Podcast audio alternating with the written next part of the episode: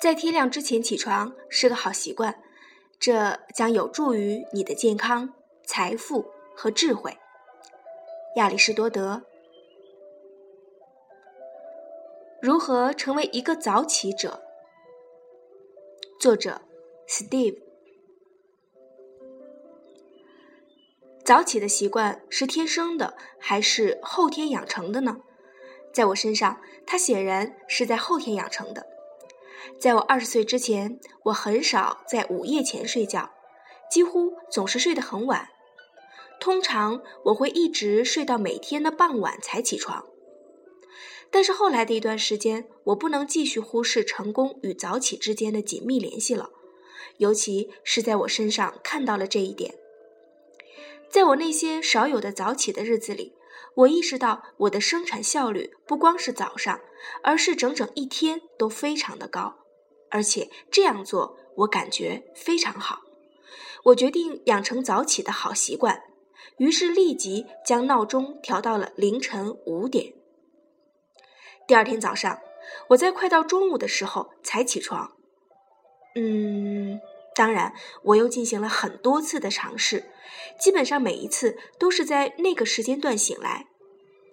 我开始怀疑我的身上是不是没有携带早起的基因。每当我的闹钟响的时候，我的第一反应总是想将它关掉，然后回去继续睡觉。这个习惯我又保持了几年。但是最终，我偶然发现了几篇关于睡眠的调查研究，他们让我意识到我在这个问题上一直是错误的。只要我能把这些调查研究得到的方法应用到我自己的身上，我就可以养成一个持久的早起习惯。使用错误的策略很难使你养成早起的习惯，但是使用这些正确的策略却相对容易得多。最通常的错误策略是，你认为，如果你想要早起的话，你最好早点去睡觉。因此，你会计算一下你现在一般每天要睡几个小时，然后计算出需要在新的基础上往回移动几个小时。比如说，现在你从午夜啊夜晚的十二点睡到早上八点。你预测，如果你在晚上十点睡的话，那么第二天你就可以在凌晨六点起床。听起来似乎很有道理，但是这通常会失效。目前关于睡眠模式有两个主要的流派，其中一个学派认为你应该每天都按时睡觉并按时起床，就好像在这两个时刻都有个闹钟一样。你试图在每天晚上的同一时刻入睡，这看起来好像适应于现代社会的节奏。我们需要有一个准确的日程安排表，并且要保证每天有足够的休息。另外一个学派认为，你应该根据身体的需要，累的时候就去休息，睡到自然醒就要起床。这种方法根植于生物学说。我们的身体知道我们需要多少睡眠，因此我们应该听从他们的命令。通过实验，我发现对我来说，两个都不是最佳的睡眠模式。如果你重视你的生产效率的话，它们都是错误的。以下是我这样说的原因：如果你的睡眠时间固定，那么有时候你可能不是很困就要去睡觉。如果你需要花超过五分钟的时间才能够入睡的话，这说明你并不是很困。你醒着躺在床上浪费时间却不能入睡。另外一个问题是你认为你每天都需要同样长的睡眠时间，这是一个错误的假设。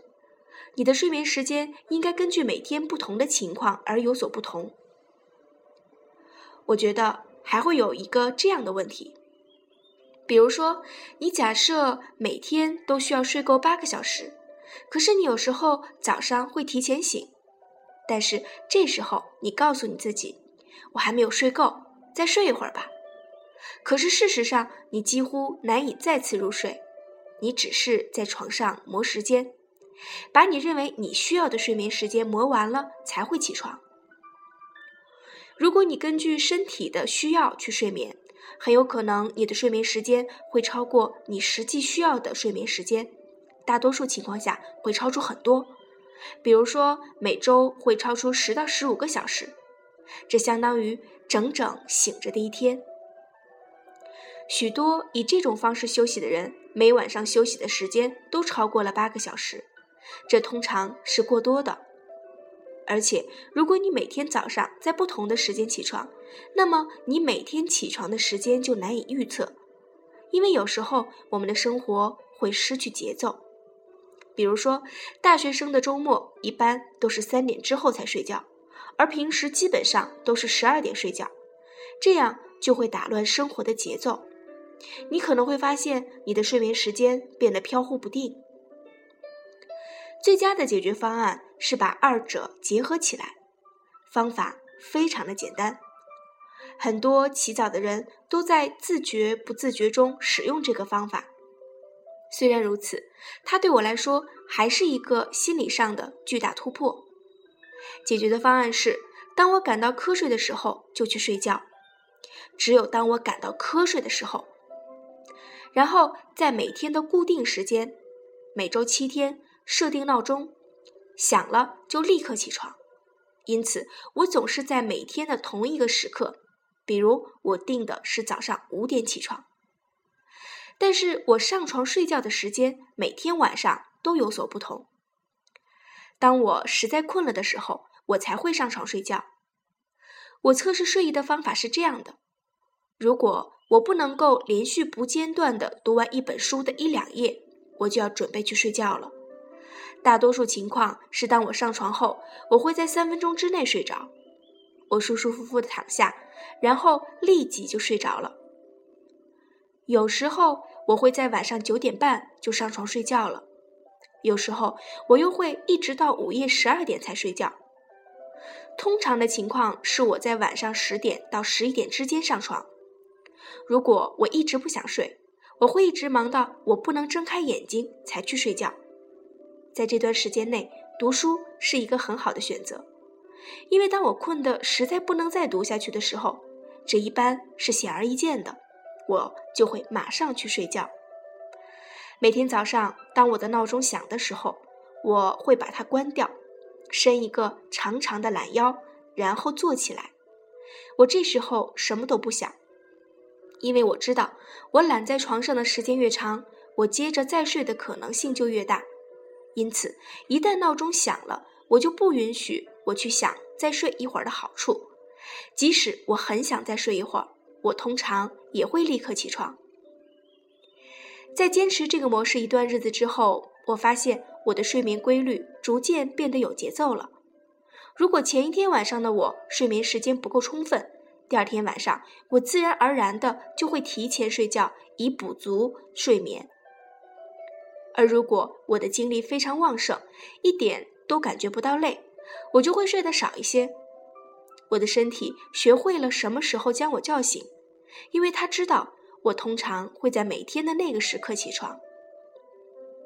这样做的一个很好的效果是，我平均每天晚上睡觉的时间减少了九十分钟，但是我却感觉更轻松。我想，这主要是因为我在床上的时间基本上都在睡眠中。我得知这样的一个情况。那些失眠的人，都是那些明明不瞌睡却要上床睡觉的人。如果你不瞌睡，而且你发现自己无法立即入睡，那么立即起床，让你的头脑保持清醒一段时间，一直等到你的体内开始分泌激素，你的意识开始变得模糊，你再去睡觉。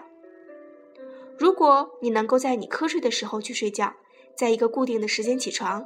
那么你的失眠症将会不治自愈。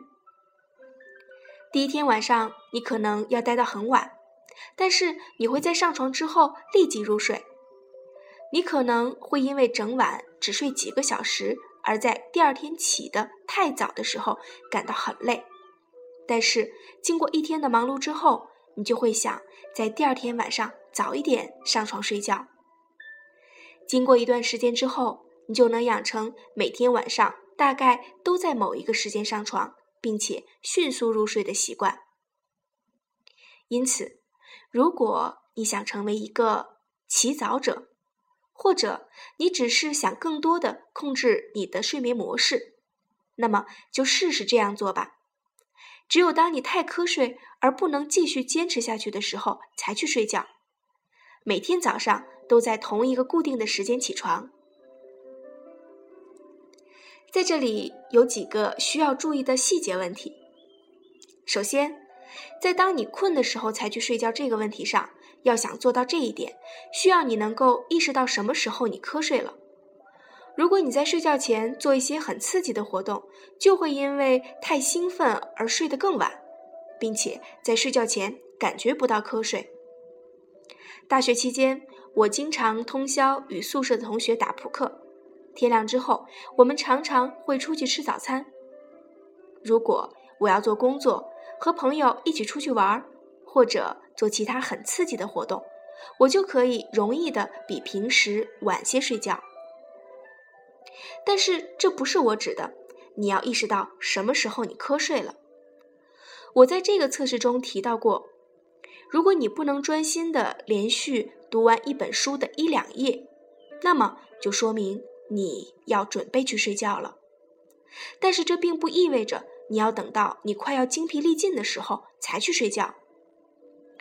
我所指的想睡的征兆，是指当你的头脑开始释放激素，促使你瞌睡。这和感觉到累是不同的。事实上，你只是感觉到昏昏欲睡。但是，为了使你的头脑释放激素，你需要创造一定的条件来使得它发生。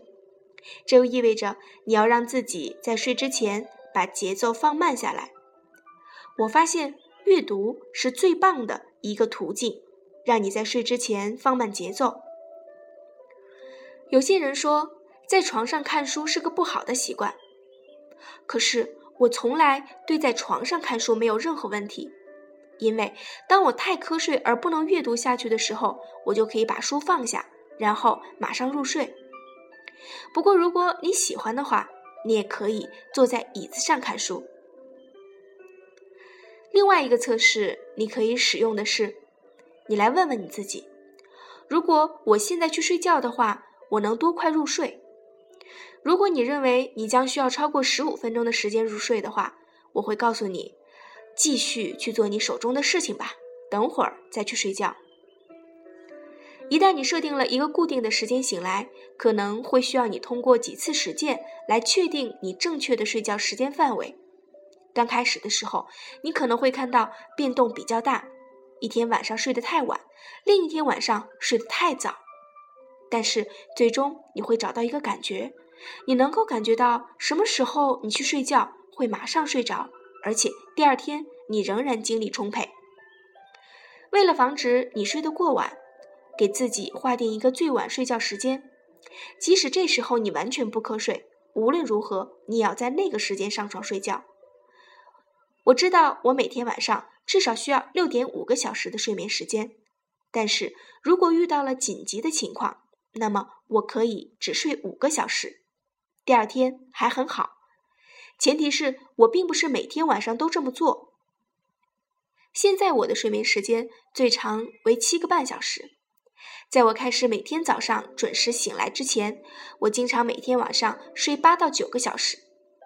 如果有时候真的累了的话，甚至睡十个小时。如果真的需要的话，你可以不时的睡得晚一些。如果我有天到凌晨三点才睡觉。我就不打算在第二天早上五点起床，但是我会在第二天恢复到原来的起床时间。我推荐你坚持每天在同一时间起床一个月，从此来养成早起的习惯。但是在这之后，你就会因为条件反射，每天都在那个时间醒来，而你将很难再次入睡。我决定在周六早上起得晚一些，所以我没有设定闹钟。但是我自动的在四点五十八分准时醒来，然后我试图再次入睡，但是我已经清醒了，我完全无法再次入睡。哦，好吧，一旦这个习惯被养成，那么想要准时起床就一点儿也不难了。这就像你知道什么时候你瞌睡了，你就会去睡觉一样。来说说为什么要早起吧。我要说，主要的原因是你可以有更多的时间来做比睡觉更有意义的事情。再提一次，我已经从每周节省出十到十五个小时来做这些事情了。这些额外的时间效率是非常明显的。从上午六点半之前，我已经做完了锻炼，冲了个澡，吃了早饭，我已经在我的办公桌前准备去工作。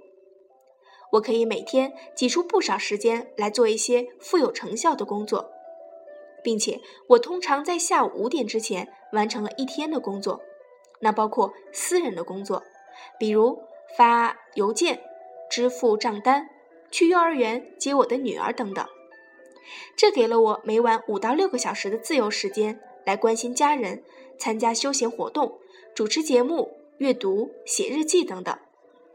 而最重要的是，我在这段时间中依然精力充沛，抽出时间来做那些所有对我重要的事情，会使我感到非常的平衡、放松和乐观。